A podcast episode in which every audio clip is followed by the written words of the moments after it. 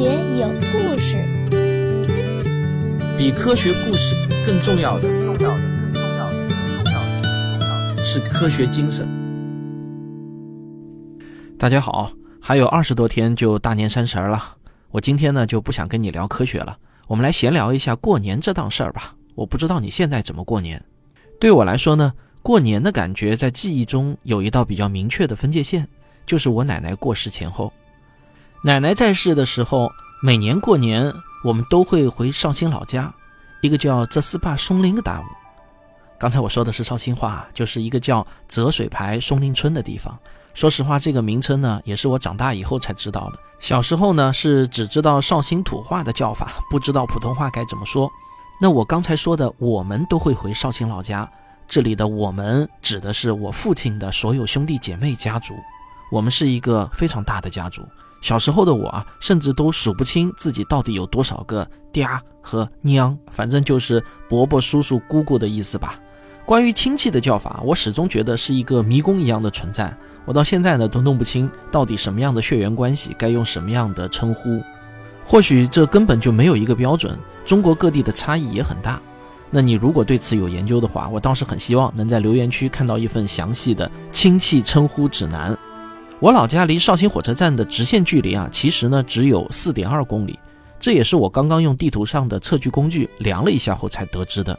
这个数字令我感到很意外，因为对于现在生活在上海的我来说，去一个四公里外的地方，我会用很近很近来形容。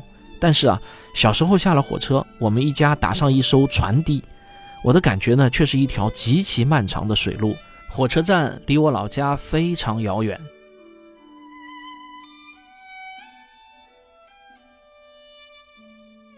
在我的记忆中，划船的人每年都是一位戴着乌毡帽、用脚摇桨的老太公，他慢悠悠地一桨一桨地踩。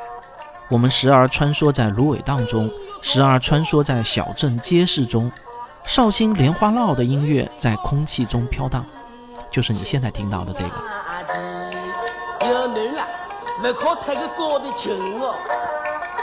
这幅景象和声音就像电影定格一样。成了我记忆中永不褪色的回老家。船老大慢悠悠地摇着桨，从太阳偏西一直摇到太阳落山，才能把我们一家四口送到家门口。小时候的绍兴，在我的记忆中，交通工具似乎永远只有自行车和乌篷船这两种。把台下第二个把老太太要骂在，要弄个石头大的叫，要侬俺亲也不考书，远也不考书，他找侬来哭来，哎呀，来来把俺举逃命啊！个石头个真的。老太太，侬不靠心焦。我小时候啊，真的是太喜欢过年了。每年我从离开绍兴的那一天开始，就盼望着下一年快点儿到来，因为过年有下面这些平时没有的东西。我按照期待指数排序是：鞭炮、美食和扔骰子。鞭炮对于过年来说啊，那绝对是第一重要的，恐怕这是所有七零和八零后们共同的记忆。我过年的零花钱大概有一半是花在了买各种各样的鞭炮上。注意，鞭炮不是烟花，烟花我自己是买不起的，那是大人掏钱买，小孩能买得起的只有鞭炮，几毛钱就可以买一包一百响的鞭炮。回到家里呢，小心翼翼地把它们一个个拆散，可以装满两个口袋。这种一百响的鞭炮，每一个都有一根单独的引线。点上一支香，或者用草纸卷一根密实的纸棒，也可以替代香。然后呢，小伙伴们就开始成群结队的出去放鞭炮。我们会发明各种各样的玩鞭炮的方法，比如啊，大家比赛谁能在丢出去后精确的控制它在某个固定的位置爆炸。再比如，所有有缝隙或者有小孔的地方啊，像什么石头缝啊、树干上的缝啊、墙壁上的缝隙、墙沿上的小孔、各种虫子的洞穴以及各种瓶瓶罐罐。都是我们快乐的源泉，在那些地方塞上鞭炮，看它怎么炸。现在呢，我很难理解为什么那么有趣，但当时那种难以言表的快乐，留在记忆中的印象绝对是真实的。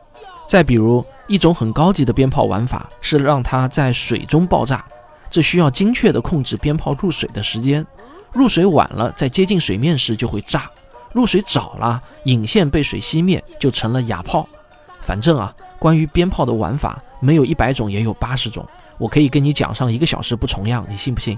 放炮啊，实在是太过瘾了。现在想想，这可能是人生中最快乐的时光。几个小伙伴一玩起鞭炮来，那时间就会过得飞快。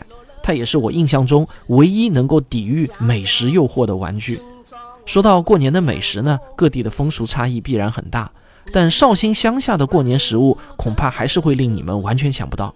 好，在揭晓答案之前啊，让我先插播一条与过年有关的小广告。现在你在喜马拉雅 App 上就可以直通京东年货节，买年货真的很方便。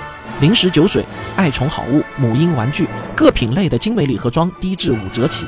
现在就可以点击屏幕下方的小黄条，如果成功购买，还可以领到一张喜马拉雅自营商城满九十九减五十的优惠券，每位用户限领一张。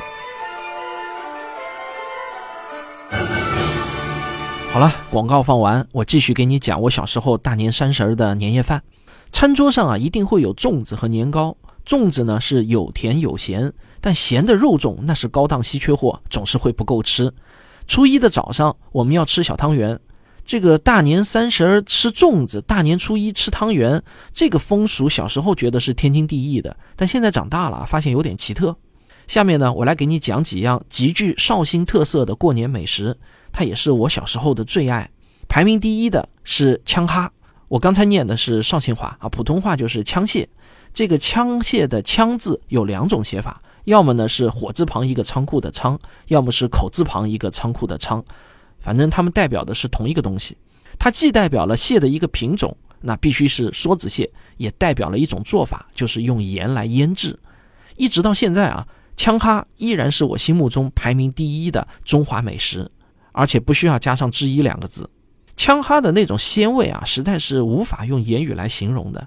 但小时候一直到念初中之前，枪哈都是属于最高档的年货。大约我也就是能在年夜饭上分到一小坨蟹黄和分到一小块蟹肉，但那一小坨蟹黄啊，就可以让我吃下大半碗饭。排名第二的呢是货油路进鸡肉，刚才说的是绍兴话啊，用普通话来说呢就是虾油路进鸡肉。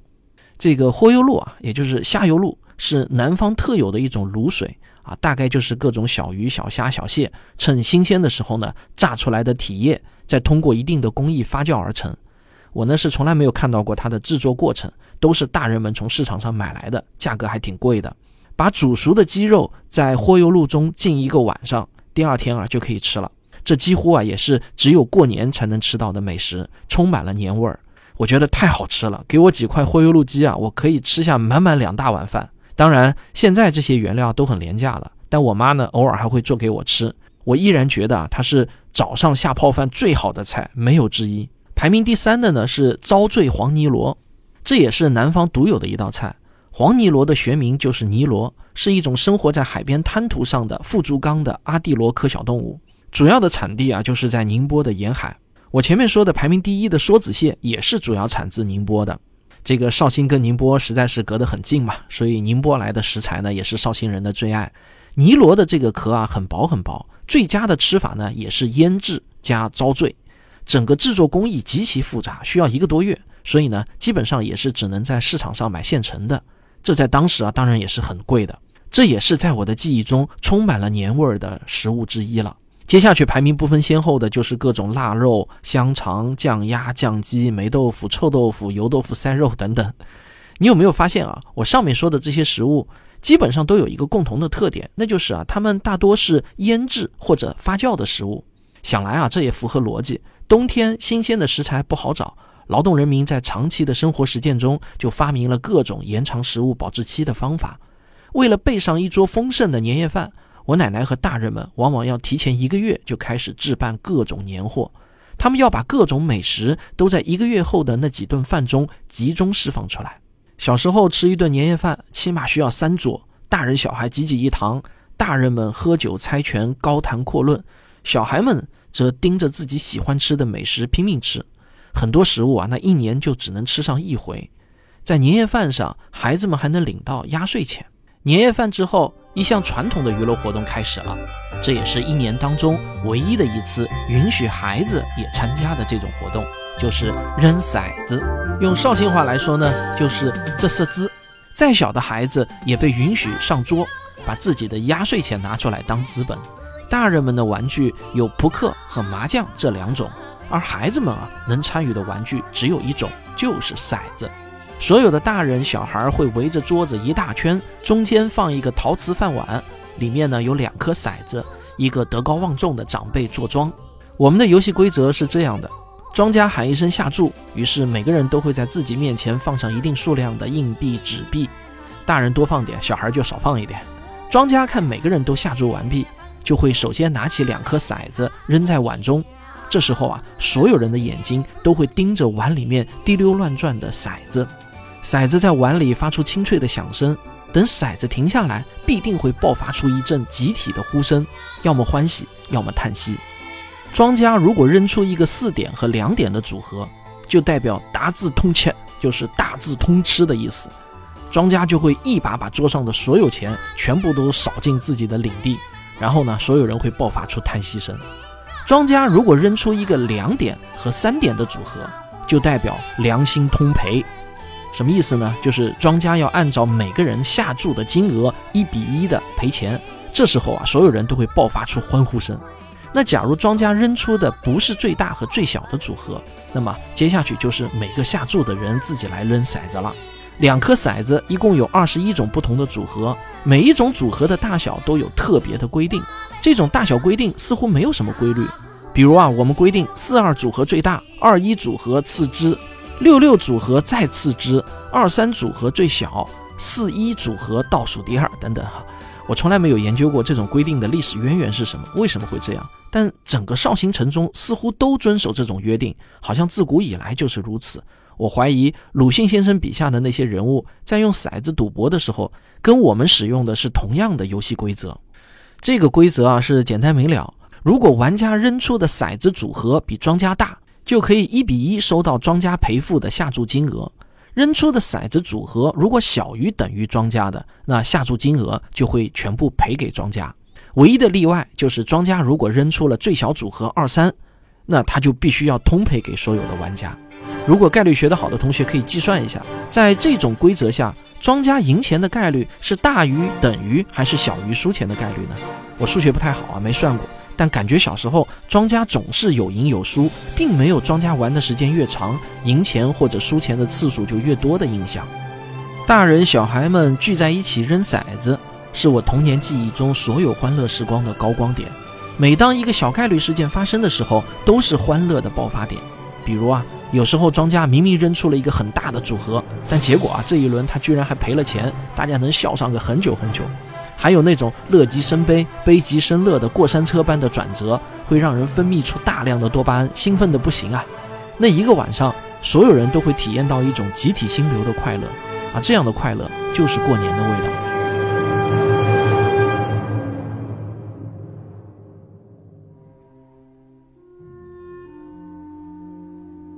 但是随着年龄的增长，鞭炮对我的吸引力越来越弱。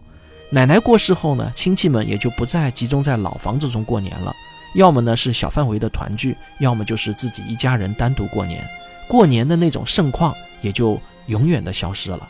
随之消失的就是十几个乃至几十个大小人们一起扔骰子的欢乐，美食也渐渐失去了诱惑。小时候再高档的食物，现在呢也是想吃就能吃到了，再也没有什么值得期待的美食了。五六年前。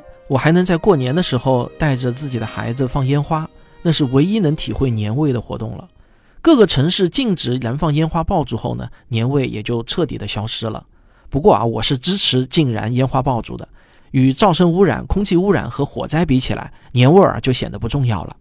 那现在呢，我每年的春节和除夕啊，已经彻底和平常的节假日没有区别了。至少啊，在我们家是这样的。我不知道你们现在怎么过年，和平常有什么区别呢？但是在我的内心深处啊，我还是非常希望能让孩子们体会到年味儿，能在春节期间有一些特别的活动可以参加。今年呢又比较特殊，因为疫情的原因，出门旅游变得很不方便，大多数人都会选择就地过年。我和吴金平老师商量了一下，我们打算搞一个春节陪孩子过年的线下活动，这既是给我女儿准备的活动，也是给我的小听众们准备的活动。我们计划活动一共要进行五次，每次呢都是下午三到四个小时。第一天活动，也就是大年初三的下午开始，活动内容是破冰游戏和科学思维应用的团队对抗赛。破冰游戏可以迅速打破同学们之间的疏离感，调动积极性，形成团队意识，点燃竞争动力。然后呢，我会通过若干个既动手又动脑的科学思维对抗小游戏，启发同学们对科学的正确理解。活动地点在上海市的徐汇区。第二天，大年初四下午，我会在上海长宁区的某个影院包场，给同学们放映由我亲自编剧、导演、主持的科学影视片，比如在科技馆热播的 3D 特效片《令人惊叹的宇宙》。现在，我们在距离土星十万公里的地方。以零点一 c 每秒的加速度向土星飞去，这是计算机模拟的结果。我们再看一遍，和破解恐龙灭绝之谜等。从一九七零年开始的二十年，被称作恐龙文艺复兴期。在这段时间中，人类对恐龙。有了全新的认识，还会放映我刚刚完成的大型科学纪录片《寻觅自然》第二季。